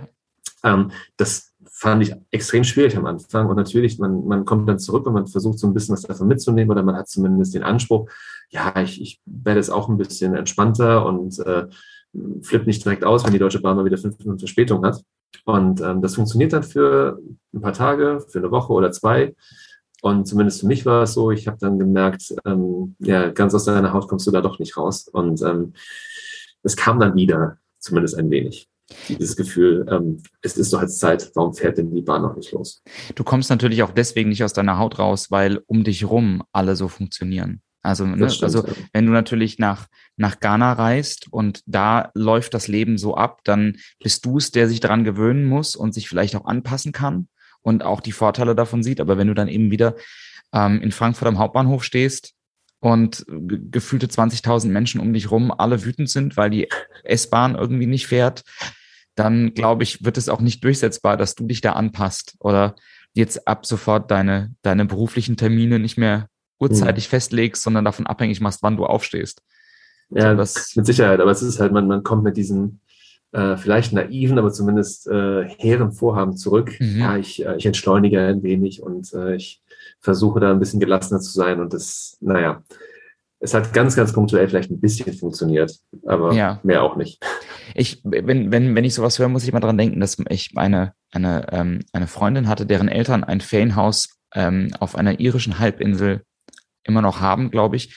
Und wir waren äh, da mal vier Wochen im Urlaub, ähm, wir zwei. Und es ist ein kleiner Ort, das an anderer Stelle schon mal erzählt. Und da gibt's eben, da fährt kein Bus und es gibt kein Internet und es gibt in dem Haus kein Telefon und man, man ist da und schafft es vollständig, sich aus der Welt, von der Welt zu verabschieden für, für die vier Wochen und stellt fest, wie wunderbar das so nach einer kurzen um Umgewöhnungszeit eigentlich funktioniert und wie wenig man sowas braucht, wie Erreichbarkeit und ein Handy und irgendwie den nächsten Saturn oder, oder, oder H&M oder sowas, sondern also wie man wirklich sein System so runterfahren kann auf das, was man wirklich braucht und dann anfangen kann, das Leben zu genießen und Ruhe zuzulassen. Und dann kommt man wieder und stellt fest, wie gut es einem plötzlich damit geht und ist wirklich nicht wieder in Frankfurt oder in Hamburg oder wo auch immer gelandet, um sofort festzustellen, ja, aber hier geht es nicht. So, ich mhm. kann jetzt nicht auch einfach weiterhin mein Handy weglegen, sondern hier bin ich wieder voll mhm. in meinem Kontext, ja, Gefangener meines Kontexts auf eine gewisse Art und Weise. Mhm. Jetzt ist es so, Raphael, der Song ist ja sowohl religiös, wir haben darüber geredet, der Song ist auch politisch und ähm, ohne zu viel zu verraten, ähm, kann ich ja sagen und ohne das parteipolitisch zu verordnen, du bist in der Politik tätig. Ähm, um jetzt mir einen kleinen Seitenhieb zu erlauben, kommst du wie unsere neue Außenministerin aus dem Völkerrecht. Und ähm, ich, mein Eindruck ist immer, dass, und das ist mit Sicherheit falsch, in seiner, in seinem absolut, in seiner absoluten Darstellung, aber mein Eindruck ist immer, dass wir gerade in Zeiten leben, die so gespalten sind wie nie zuvor. Ich glaube, das empfindet jeder wahrscheinlich für seine Zeit, aber unbestritten gespalten. Ähm, und als jemand vom Fach würde mich, also als jemanden vom Fach zu Gast zu haben, das ist ein seltsames grammatikalisches Konstrukt, ähm, würde es mich, würde mich deine Meinung dazu interessieren. Wie stehst du zum Verhältnis von Musik und Politik? Wie siehst du den Einfluss von Kunst auf Friedensbewegung, auf Menschenrechte? Mir fällt immer ganz zynisch ein, ähm, Bob Dylan hat mal gesagt, Songs sind Songs und ändern und können nichts ändern. Und deswegen hat er sich nie an irgendwelchen Protestmärschen beteiligt. Ähm, aber wir haben eben hier mit Bob Marley auch einen, Künstler, der sehr politisch ist. Wir haben einen Song, der sehr politisch ist. Ähm, wie ist deine Meinung dazu? Äh, ich muss vielleicht zwei Sachen vorweg sagen. Zum einen, ja, ich äh, finde aus äh, ohne dass ich dieser Partei angehöre, aber aus Grund dessen ist Annalena Baerbock auch eine gute Wahl als Außenministerin, weil Völkerrecht ist da auf jeden Fall nicht verkehrt. Ähm, zum Zweiten, äh, ernsthafter gemeint, äh, was du ansprichst, das stimmt. Ich glaube, jede oder vermutlich fast jede Generation äh, hat wahrscheinlich in äh, irgendeiner Art und Weise das Gefühl, in extrem polarisierten Zeiten zu leben. Mhm. Das würde ich auch ähm, für unsere Zeit tatsächlich so in Anspruch nehmen und tatsächlich auch so meinen, weil ich ähm, das schon wahrnehme, dass, und ich meine, wir wollen jetzt nicht anfangen, uns über ähm, Corona-Politik und Corona-Maßnahmen zu unterhalten, aber das ist ähm, wirklich ein Brennglas, unter dem, glaube ich, gesellschaftliche Spaltung sichtbar wird in ganz, ganz verschiedenen Spielarten. Und jeder von uns äh, und jede von uns kennt das oder hat das jetzt irgendwie in einer Art und Weise über die letzten gut zwei Jahre auch erlebt, glaube ich. Dass, ähm, wir merken das insgesamt daran, dass, äh, dass die Diskurse verrohen, dass ja. ähm, Streiten, politischer Streit vor allem kaum noch irgendwie möglich ist, ähm, weil auch das Handwerkszeug zu fehlen scheint, ähm, beziehungsweise auch ein ähm, sozusagen ein gemeinsamer Referenzrahmen zunehmend fehlt. Und ähm, nur als Stichwort, ne, was sind wir noch bereit, wirklich als objektive und verifizierbare Fakten zu, zu akzeptieren und anzuerkennen oder auch eben nicht. Ähm, was, glaube ich, aber eine unabdingbare Voraussetzung ist, um, um politisch streiten zu können, um auch und politischer Streit ist notwendig. Das mhm. vielleicht nochmal vorweg gesagt, das ist absolut notwendig, äh, um auch in der Gesellschaft voranzukommen, um äh, gesellschaftliche Probleme aufzulösen, ähm, um nicht eben in diesem Argument, was oftmals aufgebracht wird, in so einen Konsensbrei zu verfallen. Ähm, ich bin da immer, das muss ich, muss ich dazu sagen, ich bin da auch immer ein bisschen ungehalten, wenn ich ähm, einige dieser, dieser ähm, Debatten oder dieser Diskussionen verfolge, ähm, es ist ganz oft zu sein scheint, ähm, entweder beklagen sich Leute darüber, dass äh, die Politik, äh, auch immer so schön der große Sack, in den alle reinpassen, dass die Politik entweder ähm, klingt alles gleich und die machen alle dasselbe und die sind nicht zu unterscheiden. Das wird negativ bewertet. Und in dem Moment, wo aber quasi ähm, Konfliktlinien sichtbar werden, wo ähm, Kontroversen aufkommen, ähm, das finden dann die Leute insgesamt aber auch nicht gut, weil dann gibt es ja Streit. Und wir wollen ja eigentlich schön Konsens und, äh, und Kompromiss und, und Harmonie. Es ist irgendwie so eine, es ist so eine Dualität, die ich ganz, ganz schwierig finde. Das führt aber mit dazu, dass wir, glaube ich, ähm, tatsächlich so ein bisschen das Fundament verloren haben, äh, auf dem wir uns politisch auseinandersetzen können, im Sinne von auch mal hart politisch streiten und in der Sache wirklich auch mit dem Messer zwischen den Zähnen argumentieren und uns trotzdem danach die Hände geben können und uns als, äh, als Gegenüber und als Menschen nach wie vor respektieren. Und ich glaube, das ist so ein bisschen das Problem, was wir zunehmend sehen. Mhm. Und äh, da sehe ich aber auch tatsächlich eine, eine, große Rolle für die Musik und für die Kunst insgesamt. Ähm, ich meine, Bob Dylan kann sich, macht sich mit der Aussage, die du zitiert hast, natürlich ein bisschen arg leicht, gerade ähm, als jemand, der natürlich eine Reichweite hat, äh, der auch, ich glaube, das ist ja un, unbestreitbar, der auch ein Intellekt hat, der eigentlich so eine Aussage äh, widersprechen dürfte. Immerhin Nobelpreisträger inzwischen. Auch Nobelpreis und sogar mit angenommenem Nobelpreis. Wenn auch nicht ähm, persönlich. ähm, ah, ich, ich, es ist genau das Gleiche wie beim Sport. Ich meine, momentan erleben wir diese Diskussion äh, um einen äh, eventuell schaffenden Boykott der, der Olympischen Spiele. Ja. Ähm, und ob wir es jetzt nur politischen Boykott nennen oder was auch immer. Wir merken es in, in der Frage hinsichtlich der Fußball-WM in Katar. Ähm, ich glaube, dass diese ganzen, das sind also Musik, Kunst, generell Sport, das sind alles neben dem, um was es dabei konkret geht, nämlich dem, dem Schreiben von Songs oder dem Malen von Bildern oder dem äh, Spiel mit einem Fußball, sind das immer auch ähm, gesellschaftliche Interaktionen mhm. in irgendeiner Art und Weise. Ähm, ich kann natürlich nicht in mein stilles Kämmerlein sitz, setzen und ähm, irgendwie Bob Marley-Songs spielen. Ähm, kann ich machen, dann ist es auch nicht unbedingt politisch. Wenn ich es auf einer Bühne tue, wenn ich damit zu Leuten spreche, ähm, genauso wie wenn ich, ähm, wenn ich Schriftsteller bin und schreibe, wenn ich, äh, Künstler, wenn ich bildender Künstler bin und eine Skulptur für eine Ausstellung äh, erstelle, mhm. ähm, wenn ich äh, Spitzensportler bin, der ähm, eine Reichweite hat. Ich glaube, dass da unweigerlich ein politisches Element mitschwingt. Das kann man deutlicher ausgestalten und weniger deutlich ausgestalten. Nicht jeder Mensch ist da gleichermaßen politisch oder politisch interessiert und auch muss auch gar nicht sein. Aber ich tue mich schwer damit zu sagen, dass ähm, diese ganzen Formen von gesellschaftlicher Interaktion ähm, sozusagen komplett politikfrei sein mhm. können von vornherein. In dem Moment, wo ich ähm, ein Publikum habe, was mir zuhört, ähm, finde ich sogar, dass das auch mit einer Verantwortung einhergeht, weil ich diese Aufmerksamkeit dann habe. Ich habe diese Bühne im wahrsten Sinne des Wortes. Mhm. Ähm, und mir hört da jemand zu. Und ich finde tatsächlich, ähm, einfach zu sagen, ja, Songs sind da nicht politisch und Songs sind Songs und äh, darüber hinaus äh, passiert damit nichts. Das ist mir ein bisschen zu einfach. Ich will nicht sagen, dass jeder, der auf einer Bühne steht, äh, sozusagen dazu, dass das, das ähm, mit einem Erziehungsauftrag dahin geht oder mit einem ähm, als, als Lautsprecher fungieren muss, aber komplett unpolitisch sehe ich die Rolle von Musikern, von Künstlern und dergleichen da nicht. Ja, ich stelle mir ganz häufig, ähm, ich stelle mir ganz häufig die Frage, ob ähm, mein Publikum zum Beispiel, ähm, ob das nicht auch ein Recht hat, ähm, um mal eine Gegenrede zu halten, ob das nicht ein Recht hat, auch zu einer Veranstaltung zu gehen, ohne äh, im Endeffekt, das ist ja auch kein Dialog, der stattfindet, sondern es ist ja ein Monolog. Ähm, und ohne mit meiner politischen Meinung zum Beispiel gehelligt, behelligt zu werden. Ne? Also die haben ja ihr Recht auf eigene Meinung und wollen vielleicht einfach einen netten Abend haben und wollen mal vergessen, was gerade abgeht und wollen mal abschalten und dann äh, steht da irgendwie John auf der Bühne und hält noch eine Lasst euch bitte impfen Rede. So. Ähm, und dann, also mein, ich bin in der Sache ja total bei dir. Ich frage mich nur mal aus meinem Gefühl als Künstler heraus, frage mich, habe ich eigentlich ein Recht, Leuten das aufzubringen? Ist ja eine Frage, wie du das tust, oder? Ich meine, also ich, ich bin bei dir, dass man nicht zwingenderweise ähm, dann zwischen jedem Song noch irgendwie mhm. nochmal quasi ein extra politisches Statement setzen muss. Und äh, meine, so sehr ich die Ärzte schätze und liebe, kann ich jeden verstehen, der sagt, das ist vielleicht manchmal dann halt einmal zu viel, so ungefähr. Ja. Wobei ich denke, wenn du zu einem Ärztekonzert gehst, dann weißt du, was dich da erwartet. Aber das am Rande. das ist ähm, richtig, ja. Meine Frage an dich wäre eigentlich dann vielmehr zu sagen, glaubst du denn, also du hast eine gewisse Haltung oder eine politische Verortung und Überzeugung. Mhm. Ähm, ist es realistisch zu glauben, dass unabhängig davon, ob du so Zwischenstatements machst, in deinen Texten, in deiner Musik, wird auch deine Haltung und deine, deine generelle Einstellung zu wichtigen Dingen ja trotzdem sichtbar. Und auch das ist ja in gewisser Art und Weise eine Art von politischem Statement. Wenn du, ähm, du würdest ja trotzdem, ich glaube, da, da verrate ich jetzt nicht so viel, du würdest ja in keiner Art und Weise einen Song schreiben oder auch dann performen, der äh, in irgend, irgendwie rassistisches Gedankengut auch nur im Ansatz irgendwie ähm, gutieren würde. Das würdest du ja von dir aus schon niemals machen, weil das nicht deine Haltung ist. Mhm. Und das spiegelt sich ja auch in deiner Kunst wieder. Vollkommen richtig, aber du gehst natürlich dann dabei davon aus, dass sich jeder auch immer mit den Texten beschäftigt. Ne?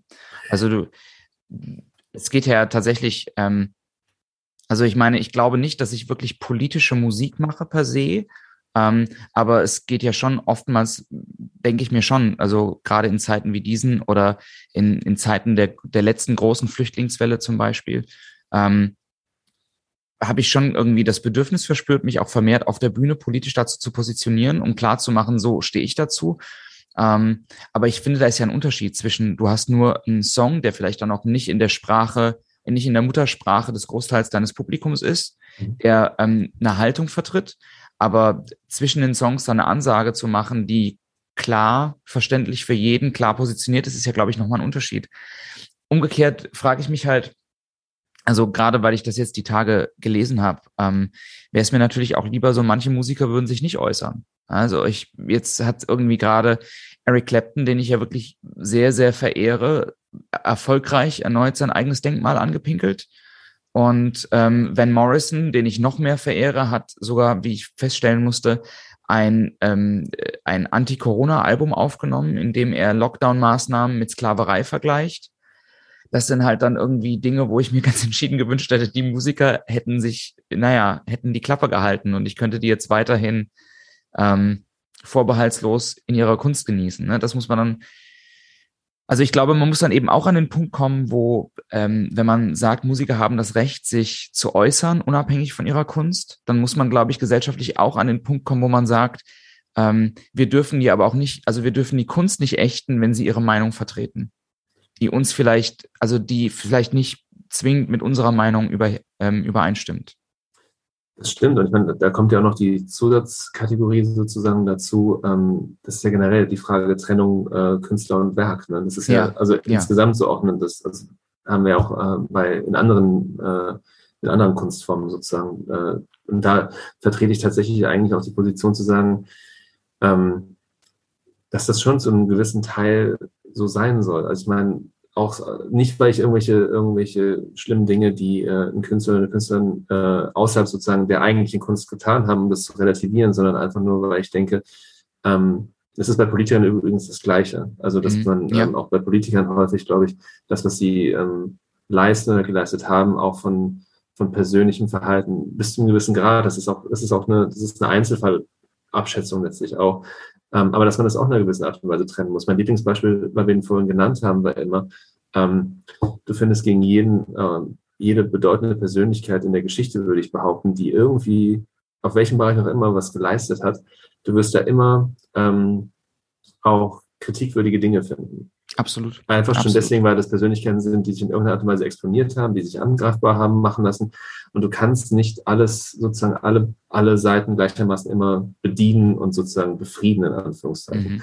Und äh, wir haben vorhin von Nelson Mandela gesprochen, der, ich glaube, da, da kann ich, glaube ich, für uns beide sprechen, den wir hochachten als, als Person der, der Geschichte, für das, was er geleistet hat, die auch, auch vor dem Hintergrund seines persönlichen Schicksals. Und trotzdem, wenn du in seine Biografie gehst, wirst du da Dinge finden, ähm, die an sich durchaus kritikwürdig sind. Also mhm. von bewaffnetem Kampf über sonst was. Und ähm, das, das diskreditiert aber, unabhängig davon, auch was der Hintergrund war, aber das diskreditiert dann eben nicht sozusagen das Gesamtwerk oder die Gesamtleistung. Ja. Und ich glaube, das ist bei Künstlern auch so. Ähm, das hat natürlich irgendwo Grenzen. Also man kann nicht irgendwie das immer voneinander trennen. Deswegen sage ich, das ist, glaube ich, eine Einzelfallabwägung. Aber ähm, ich finde, das ist halt eine sehr, sehr komplexe Sache. Ich um auf deine Eingangsfrage zurückzukommen, vielleicht nochmal ganz kurz. Ich denke halt, dass ähm, wir uns vielleicht auch ein bisschen die Frage stellen müssen, wo ziehen wir eine, eine Grenze zwischen ähm, wirklich politisch äußern und politische mhm. Positionen beziehen ähm, und Haltung zeigen.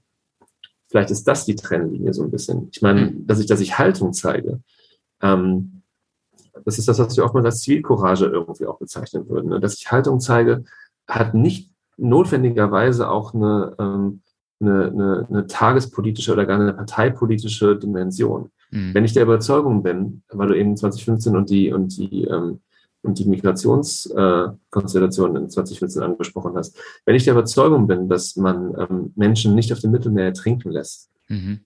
dann ähm, da können wir uns darüber streiten, ob das, ob diese Aussage an sich schon hochgradig, hochgradig politisch ist Sie hat aber auf jeden Fall was mit Haltung zu tun, weil das eine Grundkategorie betrifft sozusagen. Es gibt Dinge, die tut man einfach nicht, so ungefähr. Ja.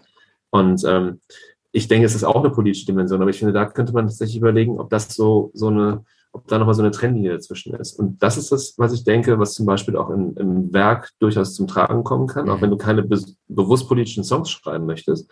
Aber so gewisse Grundwerte und äh, so eine Grundhaltung spiegelt sich da, glaube ich, schon wieder. Und ähm, die ist da, auch wenn du quasi nicht in den Songpausen dann nochmal konkret aufrufst zu äh, tut doch ABC, weil das ist eine gute Sache. Mir fallen dazu zwei Dinge ein, nämlich zum einen ähm, der Gedanke, dass unsere Gesellschaft natürlich tatsächlich im Moment dazu neigt, ähm, alles zu übersimplifizieren. Das heißt, in dem Moment, wo du dich nur in einer gewissen Art und Weise fehlbar zeigst, bist du eigentlich diskreditiert.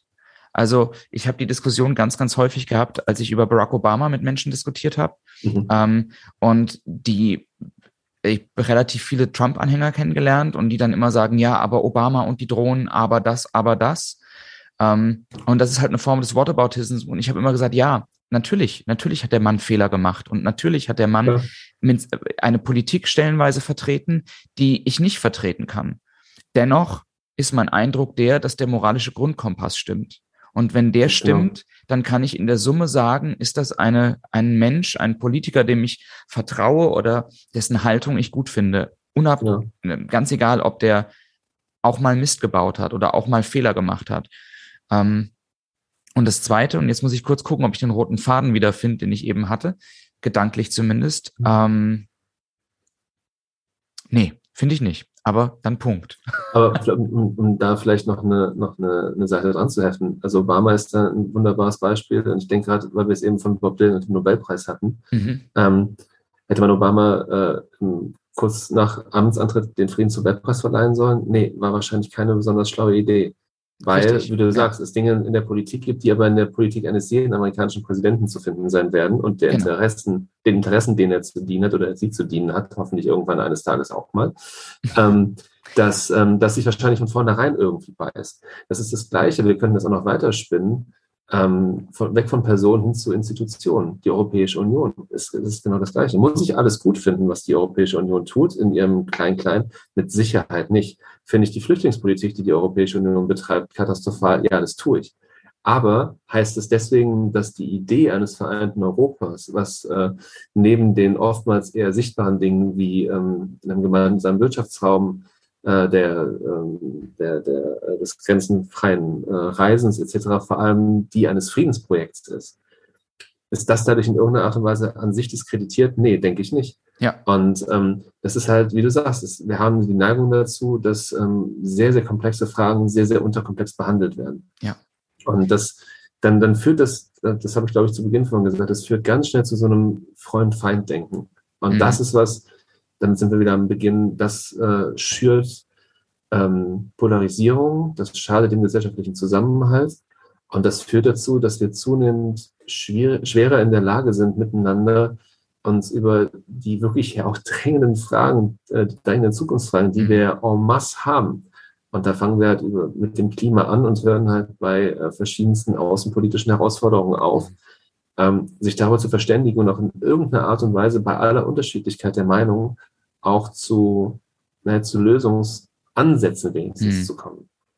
Ich habe mir fällt dazu ein, ein, Zitat ein, das ich mal gelesen habe, das ich nur paraphrasieren kann, aber das das sehr gut zusammenfasst, nämlich, dass wir eine Gesellschaft sind, die ähm, im Angesicht einer immer komplexer werdenden Welt und konfrontiert mit immer komplexer werdenden Problemen darauf reagiert, indem es immer einfachere Antworten zu geben versucht. Und, und das, das ist, das ist, das ist letztlich, das ist das wahrscheinlich das Kernmerkmal des Populismus. Ja. Dass du genau. auf komplexe Antworten, genau. auf komplexe Fragen äh, enorm simple Antworten geben möchtest. Und das ist das, was du dir, was wir komplett durch Europa hindurch sehen und auch über den Teich. Wir haben äh, den komischen orangefarbenen Mann noch vor Augen. Ähm, dass das ist mit ein Hauptgrund, warum diese politischen Strömungen auch zu Zuspruch gewonnen haben in den letzten Jahren, weil da mutmaßlich einfache Antworten auf zunehmend komplexe Fragen propagiert werden und so getan wird, als ob das möglich wäre. Ja, absolut. Und mir ist mein roter Faden wieder untergekommen von eben.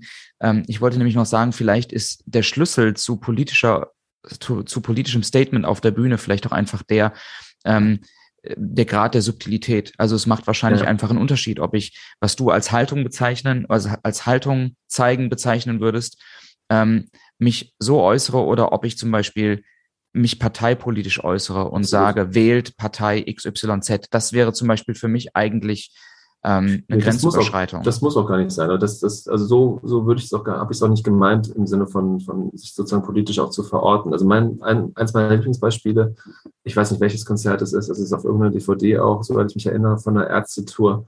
Ähm, wenig überraschend. Ne? Es wird äh, Schrei nach Liebe gespielt mhm. und danach skandiert, skandiert, die Halle bei einem Ärztekonzert vom Publikum, auch nicht, nicht, nicht verwunderlich, äh, skandiert Nazis raus. Ähm, und ich glaube, Farin ist es, der dann sagt, es ist schön, dass ihr das hier macht, ja. aber hier, das ist nicht das Heldentum. Ihr müsst, nee. müsst es draußen auf der Straße machen, wo das passiert. Und da vielleicht noch, um auch noch einen anderen, äh, noch einen Bogen zu schließen, den wir vorhin aufgemacht haben zum Fußball. Ähm, wir hatten ja nun die Tage dieses sehr unrühmliche Drittligaspiel. Witzig, ähm, dass du das ansprichst. Ich wollte genau darauf hinaus, ja? Genau, Erzähl. dieses äh, sehr unrühmliche Drittligaspiel äh, Duisburg gegen Osnabrück, wenn ich mich nicht ganz vertue. Korrekt, ja. Ähm, wo äh, in der paar 30. Minute der Schiedsrichter die, finde ich, denkwürdige und höchst löbliche Entscheidung getroffen hat, äh, nach äh, rassistischen Äußerungen aus dem Duisburger Block, ja. wenn ich mich nicht vertue, ja.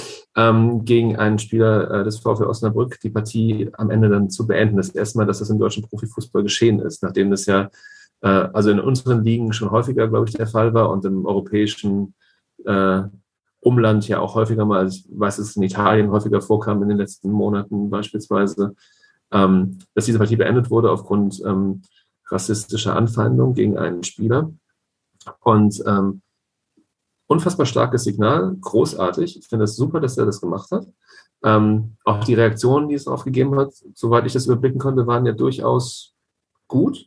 Und ich komme gerade drauf, weil ähm, spontan es im Stadion noch dazu kam, dass äh, sowohl genau. ähm, der, der Stadionsprecher äh, geistesgegenwärtig reagiert hat und Schrei nach Liebe aufgelegt hat und äh, aus den Fanblöcken ähm, ja auch skandiert wurde, äh, Nazis raus. Ich wollte genau, ich wollte genau darauf hinaus. Und, und das, genau ist halt, hinaus. das ist halt, ähm, das fand ich, das ist, das ist ein Beispiel von Haltung zeigen. Ja, und das kann man halt absolut. halt subtil machen. Ich meine, das ist dann absolut. eben nicht der Stadionsprecher, um, um, um das aufzunehmen, was du eben gesagt hast. Ne? Das ist nicht der, der Stadionsprecher, der dann sozusagen jetzt irgendwie da mit, einem, mit einer plumpen Parole, in welche Richtung auch immer, rauskommt, sondern das, finde ich, sehr subtil macht, dann legt man halt die Ärzte auf. Ja. Und, und das ist halt, ich glaube, das ist halt sowohl, ähm, ich finde das erstmal richtig und ich finde das auch eine, eine angemessene und hoffen, hoffentlich auch eine wirkungsvolle äh, Herangehensweise, dass es eben nicht sozusagen mit dem Holzhammer ist, sondern Subtilität da vielleicht mhm. einfach hilft. Ähm, aber gleichzeitig damit ja deutlich gemacht wird, es gibt Grenzen und über die verhandeln wir nicht. Und wir, damit meine ich, die immer noch, und das müssen wir, glaube ich, manchmal deutlicher herausstellen, ähm, immer noch die Mehrheitsgesellschaft. Ja. Die Mehrheit der Gesellschaft ist nicht rechts im Sinne von äh, rechtsextrem, rassistisch, fremdenfeindlich etc. Ähm, und das müssen wir manchmal, glaube ich, deutlicher betonen. Wir müssen vor allem, müssen wir das betonen, um denjenigen, die in welcher Art und Weise auch immer, in welcher Funktion auch immer, ähm, mit viel Aufwand, teilweise auch mit persönlichem Risiko behaftet, ähm, halt auf Deutsch gesagt ihren Arsch dafür hinhalten und halt den Mund aufmachen und Haltung zeigen. Und ich finde, dann ist das Mindeste, dass die spüren, dass sie damit nicht alleine gelassen sind, in welcher Art und Weise auch immer, ähm, dass man das mitträgt, dass man das auch nicht nur gedanklich mitträgt, sondern wenn man selber in solchen Situationen ist, ähm, das aktiv mitträgt, indem man, wie gesagt, dann bin ich wieder beim Haltung zeigen. Und das kann, das kann in der Straßenbahn passieren, das kann äh, auf der Arbeit passieren, das kann auf der Bühne sein. Ähm, da würde ich, glaube ich, keine, keine Unterscheidung erstmal aufmachen, sondern einfach da, wenn sich sowas, und das passiert jedem von uns und jeder von uns, ähm, dem entgegenzustellen. Das ist, äh, das ist ein guter Bogen. Raphael, be bevor wir zum Ende kommen, ähm, ich habe noch fünf Fragen an dich. Wenn du ja. ähm, Lust hast, ähm, ohne dass du dich darauf vorbereitet hättest, ähm, ein Song, den du gerne geschrieben hättest. Damit fängt es schon an. Ein Song, den ich gerne geschrieben hätte. Ich hätte gerne geschrieben ähm, Leader of the Band von Dan Vogelberg. Ich muss über Dan Vogelberg dringend mal. Dan Vogelberg ist für mich wie Randy Newman. Über Randy Newman hat mal jemand gesagt, er sei ein Songwriter, Songwriter im Sinne von, den kennen eigentlich nur Musiker. Mhm. Und das, das ist auch so ein bisschen mein Eindruck von Dan Vogelberg. Der hat auch mal der hat auch mal eine Folge verdient. Das ist ein wahnsinnig guter Song. Dann müssen wir dann nochmal über diesen Song sprechen, dann treffen wir uns nochmal. Das kriegen wir hin, glaube ich. Ähm, eine Band, mit der du gerne einmal zusammen auf der Bühne stehen würdest? Naja, ich glaube, für, für, den, für den Spaßeffekt auch, also nicht auch musikalisch, also ich, ich unterteile musikalisch mit, äh, mit Guns N' Roses für den Spaßeffekt mit den Ärzten. Mit Guns N' Roses wirklich?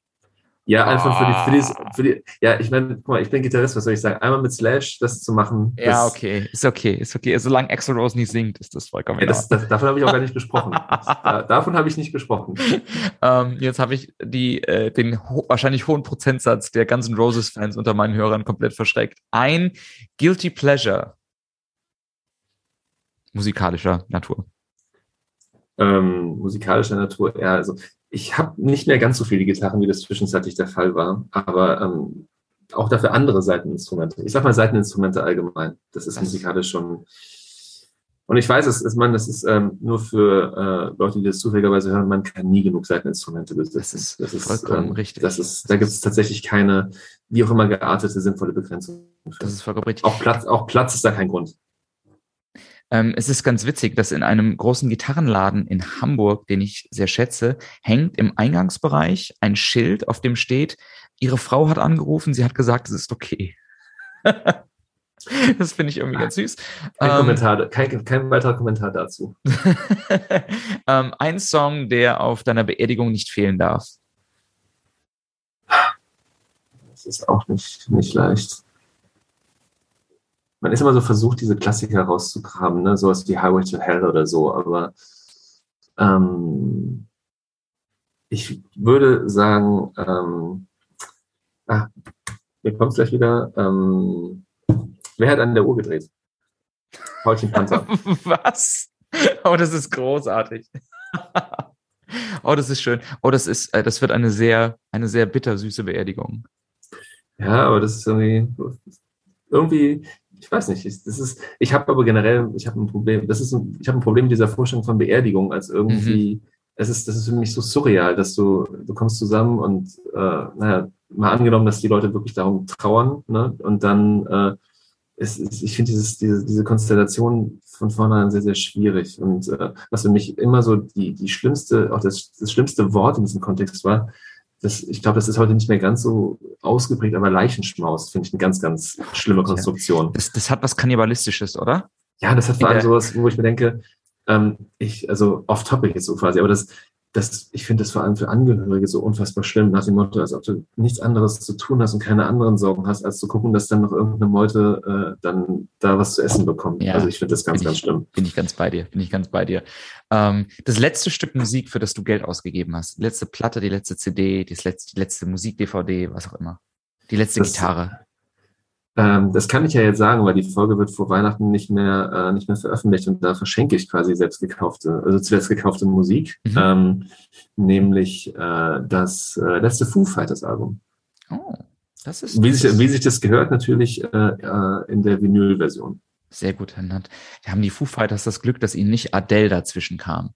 In meiner, nee, meiner Produktion kam leider Adele dazwischen. Ja, das muss auch, das muss auch sein, weil äh, sofern das wieder möglich ist, äh, haben wir tatsächlich Tickets für die Foo Fighters nächstes Jahr. Oh, sehr gut, sehr gut. Äh, Im Tempelhofer Feld in Berlin. Oh, schön, schön. Das Und klingt nach Spaß. muss nochmal mit Greta Van Fleet als Vorband.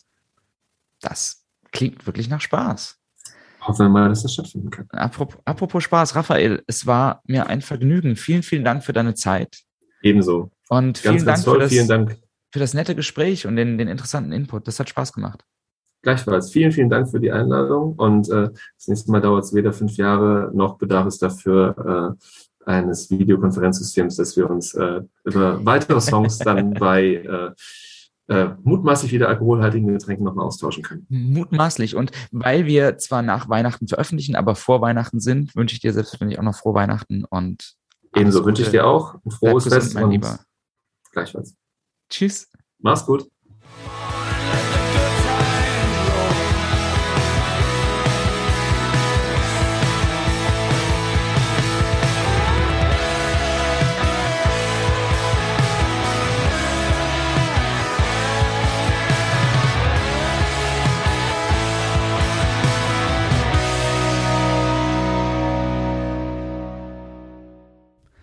Hallo, ich bin's nochmal. Ah, ich hoffe, ihr hattet viel Spaß bei der Folge. Wenn ihr Lust habt, mich und diesen Podcast und meine anderen Podcast-Projekte zu unterstützen und meine Musik und alles, dann könnt ihr das tun unter patreon.com slash dearjohnallen. Da könnt ihr mich ab einem Euro pro Monat finanziell könnt ihr mir unter die Arme greifen und bekommt dafür immer mal wieder ein paar kleine Nettigkeiten von mir, die es sonst nirgendwo gibt. Ansonsten folgt mir auf meinen Social Media Kanälen bei Instagram slash Dear John Allen bei Twitter mit demselben Handle oder auch bei Facebook. Alle Informationen findet ihr auch, wenn ihr euch auf meiner Webseite www.john-allen.de für meinen Newsletter anmeldet. Der ist kostenlos und schwirrt euch dann ungefähr einmal im Monat in den digitalen Postkasten. Ansonsten hoffe ich, dass wir uns möglichst bald wieder hören. Die nächste Folge Better Than Books ist schon geschrieben und wird in sehr, sehr naher Zukunft aufgenommen und wird auch noch dieses Jahr 2022 erscheinen. Das verspreche ich euch ganz fest. Bis dahin, Macht's gut, ihr Lieben. Tschüss.